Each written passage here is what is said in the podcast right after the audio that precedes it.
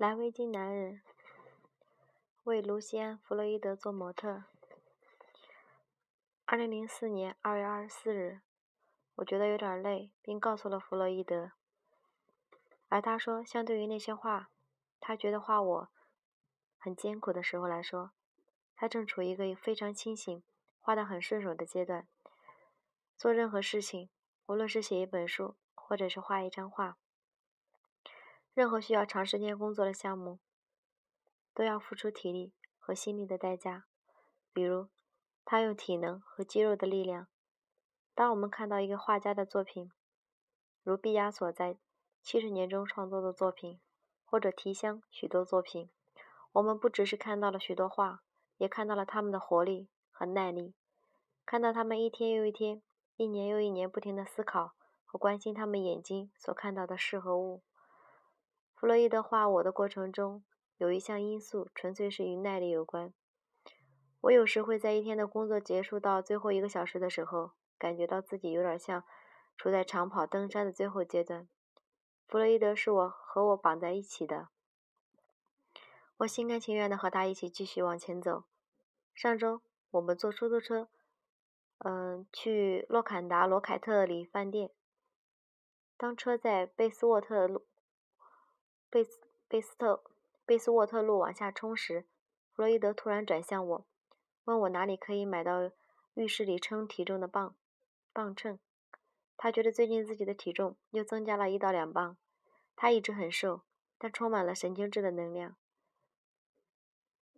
如果你是长期站在工作站着工作的，那么即使你的体重只是增加了几几盎司，也会使你感觉不一样。听起来很疯狂。但他是有一点道理的。绘画，特别是他的绘画方式，是要求画家有耐力的。我建议他去约翰·刘易斯买磅秤。精力是弗洛伊德的另一个需要专注和维持的重要素质。他会在令人惊讶的能源中发现它们，如雪茄。过去偶尔也会抽几口，还会评论说：“雪茄正是提神的好东西。”我倒是好几年都没有见他抽过了。心理耐力也是一个画家必须具备的素质。所有长期的项目都需要你，都需要，都需要能将创作最初时的兴奋保持到最后的心理耐力。无论创作的过程中能否经历绝望的阶段。至于报章，至于做报章或杂志等新闻有关的工作，比如像我日常工作往往是短期的。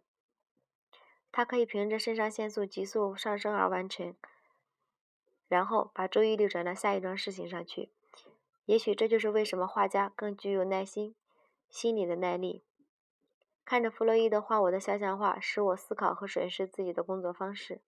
这是一个又一个来工作室做模特都会发生在我眼前的例子，一步一步慎重而又稳当的、稳当的迈向最终的目标。弗洛伊德告诉我关于奥古斯特。奥古斯特斯·约翰的儿子，嗯，卡斯帕的故事。卡斯帕后来成为了海军上海军上将，卡斯帕·约翰爵士和第一海军爵士。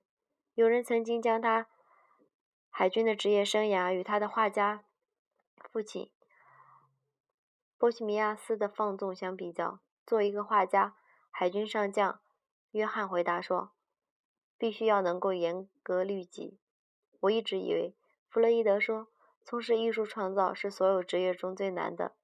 艺术生涯的艰苦，并不总是非专业的人们能够显显而易见的。例如，一个艺术家常常是受内心的感觉而引导，而在黑暗中摸索前进，保持着一套标准，把这套标准应用在实践中，同时保持信心，相信他或他为自己所确定的目标。是值得不断努力去实现的。这些都是与波西米亚无拘无束的文化相反的艺术观点。就像他很注意身体健康一样，弗洛伊德也非常注重精神上的信信心和毅力。他把这些称之为士气。在观察他人的时候，他也非常注意你是否精神上的士气。他是这样描绘一个他曾经认识、当时我很喜欢的作家。弗洛伊德说：“他是那种我会用烂到根儿了、烂到根儿了这样的话来形容的很少的几个人之一。他做的那些事情，就是圣经里讲的那种做假见证人。他系统的就把别人的行为和动机说假话。我之所以觉得他坏，原因之一就是他很少有士气。举例来说，对一件艺术品的评价很低的艺术评论会，对艺术家造成了极大的伤害。但是，他是那种非常罕见的、完全令人生厌又充满自信活力的人，几乎可以算是邪恶的，不是人人都会有机会碰到的。他自己的士气，常人都可以猜到。一般都是不错的，有时候也因为各种因素有所波动，包括模特来工作室不准时、相互交谈中的言语平庸等等，都可以导致他的士气有所波动。例如，他曾与某人共进晚餐，那人绝对是个好人，可是不知道为什么，也许是因为我因为年因为我年纪大了吧，他发表的某些意见会立刻让我感到很沮丧，比如他说什么。有创意一定很奇妙吧？我只一直想成为一名画家，可是我从来没有天才。听了这类的话，我会开始想借口开溜。弗洛伊德的工作方法中有一个要素，就是要很长一段时间内保持稳定的创作质量。他的创作方式，事实上是他的职业生涯，就是在将现实世界的能量转移到画面上去，不管他个人的心情。和所处的周遭的环境多少的变化，在过去他已经做了这一点。虽然乍看他过去的生活某种程度上很任性的，或者说可以有点放荡不羁。他说：“我以自己的方式工作，我的作品的质量是非常不稳，是非常稳定的。”大约一个星期前的出租车上，我对弗洛伊德说：“有些天我会觉得写作非常流畅，而有些时候我又像是在……”极其深的泥沼泥沼里行行进，弗洛伊德表示深有同感。他说，绘画创作也是如此。但是他也说了关于冒险的情况。他说，以我的脾气，如果事情进行的很顺利，我会马上去尝试，也许在画的时候会更大胆的。另一方面，他对自己的作品批评也很严格。在这层意义上来说。他觉得埃尔格雷科让他失望了。相比之下，培根也许对他的作品过于严格了，或者说，至少他开始创作的时候是这样的。在他较早的日子里，他扔掉了一些作品。后来，他又失去了这些作品，而感到遗憾。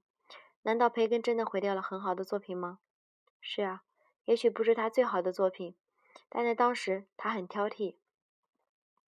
他毁掉了作品里肯定有一定要死，要比死，一定要比他以后创作的东西好得多。我记得他的工作室里看过一幅教皇的肖像画，我后来还再想看一次。当然，任何被毁掉的东西都会在我的记忆里留下遗憾。那些作品会在我的呃我们的心里发出声音。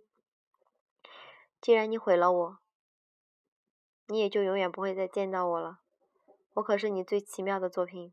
这是弗洛伊德的特有的思维方式：赋予无生命的物体以声音。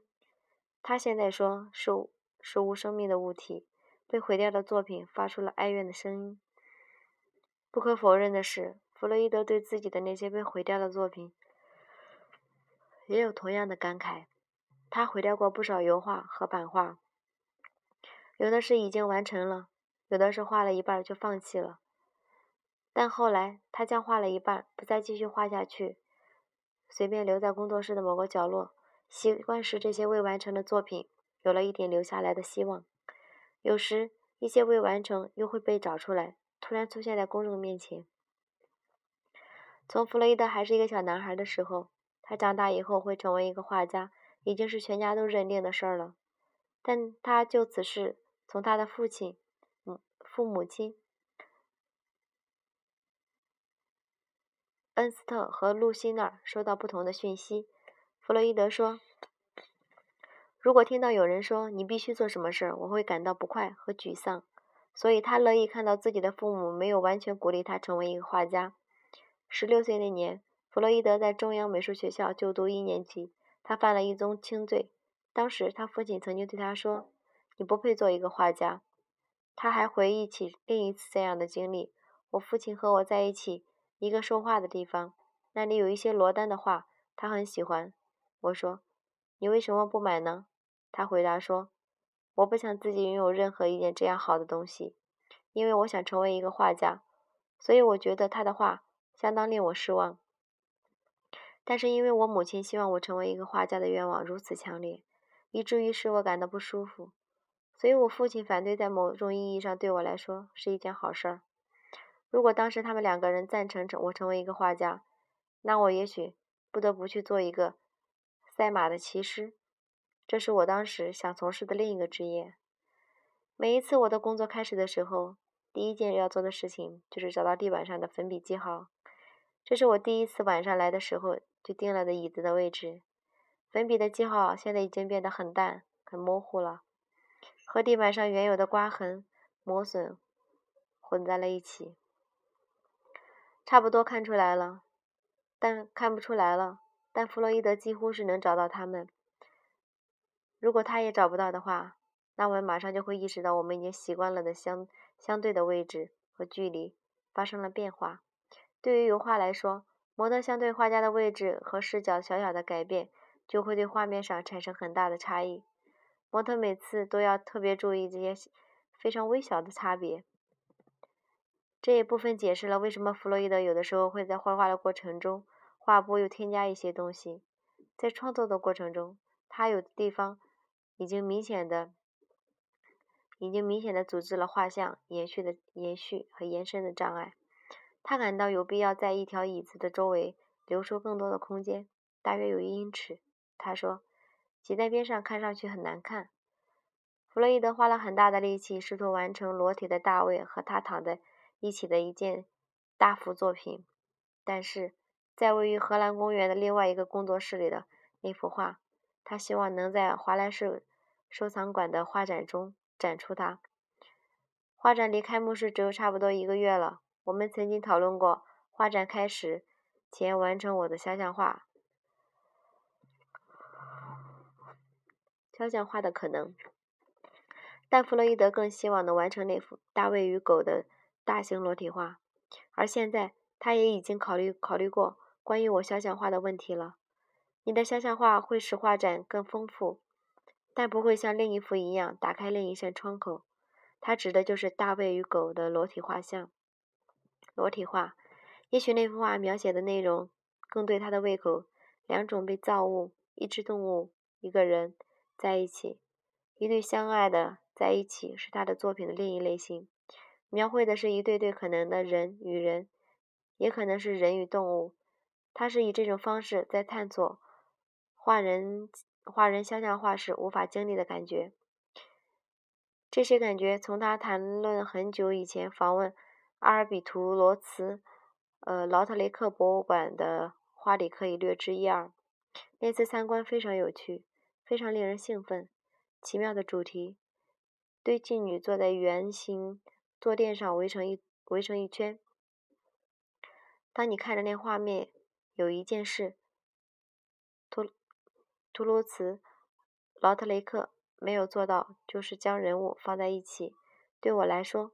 博物馆里的画最感人的是一幅画了两个女人、两个女子的画，两人都是妓女，在床上，你只看见他们的头，画的是如此的动人。他们终于结束了一天所谓的工作，就躺在那里。他们两个人实际上很像，看上去相互喜欢对方。许多弗洛伊德自己的描写，描写两个形象画，就像所描写那样，画面是非常生动的。弗洛伊德把另一幅放在更优先的位置上，使我稍稍觉得有点受伤和失望。这显然是一个信号，说明天我把自己的情感投入了这幅只画了一半、画布上涂了一堆米色、卡其色、粉红色和灰色等颜料的画像里去了。这幅画像窃取了我的一部分自我的感觉。我希望它成功。当然，道林格雷规律。规律的可能性仍然存在，其画像也许会揭示出某揭示出某些我不想让人知道的秘密，如年纪大了、长相丑陋、面部的缺陷和瑕疵。我可以想象出许多可能性，不管是好还是坏。我原来是隐藏的东西，也许就此展现于人前。举例来说，自从我为弗洛伊德做模特以来，我就没有去理会过，就没有去理过发。部分原因是因为我一直很忙，部分原因是我觉得不应该改变我的外表。但是现在头发越来越长，已经长到了有点可笑了。上一次弗洛伊德问我是否可以把头发剪掉，大约两个星期的两个星期时间可以长到的那些长度。在画这幅画的期间，他花了很多时间问我的头发。显然，这也是这也将肖像画素描的特点之一。特别是，我居然发现自己会为两边的头发稍微盖住耳朵暗暗着急。这部分头发通常是由理发师用电剃刀推掉的。现在，两边的头发就像已故的莱昂尼德·伯列勃列日涅夫。或者是古德曼勋爵的鬓角一样向前凸了出来。如果弗洛伊德看出来两边的鬓角很长，并决定把它这样画在画布上，那么画面上我两个鬓角永远是这样了。但是反过来说，我又几乎不可能要求他不要画成这样。这也许是他所说的模特和画家之间不成文的规定。